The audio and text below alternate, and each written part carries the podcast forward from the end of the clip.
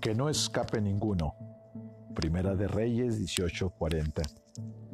Cuando el profeta Elías había recibido la respuesta a su oración y el fuego del cielo había quemado el holocausto en la presencia de todo el pueblo, llamó a los israelitas para que agarraran a los profetas de Baal y clamó, que no escape ninguno. E hizo que los bajaran al arroyo Quizón y ahí los ejecutó.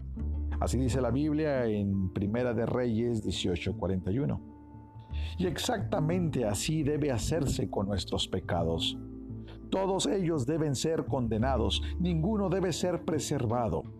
Nuestro bien amado pecado tiene que morir. No le tengas piedad, aunque llore mucho. Dale el golpe final, aunque sea tan querido como el mismo Isaac. Golpea, porque Dios golpeó el pecado cuando éste cayó sobre su propio Hijo derramando su ira entera sobre él. Con un propósito estricto y resuelto, debes condenar a muerte el pecado que una vez fue el ídolo de tu corazón. ¿Por qué amar el pecado? ¿Por qué amar lo que más Dios odia y detesta?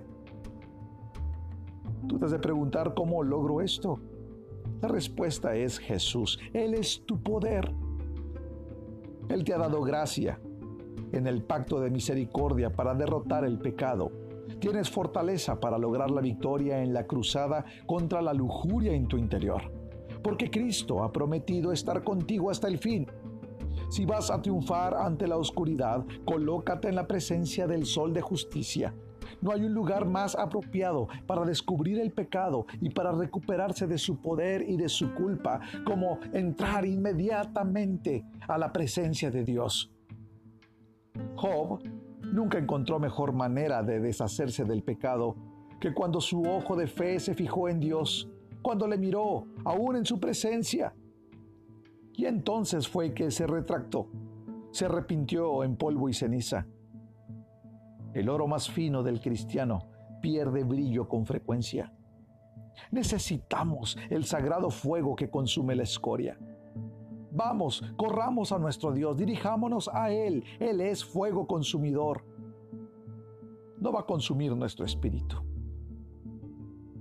pero sí va a consumir nuestros pecados. Que Dios nos estimule, que Dios nos ayude a tener un celo sagrado, una venganza santa contra las iniquidades que son tan horrendas a sus ojos avanza y lucha contra Amalek en la fuerza de Dios. Destruye por completo a la maldita hueste. No seas como Saúl que preservó el motín. No permitas que ninguno de tus pecados escape. A ellos, mátalos. En el nombre de Jesús.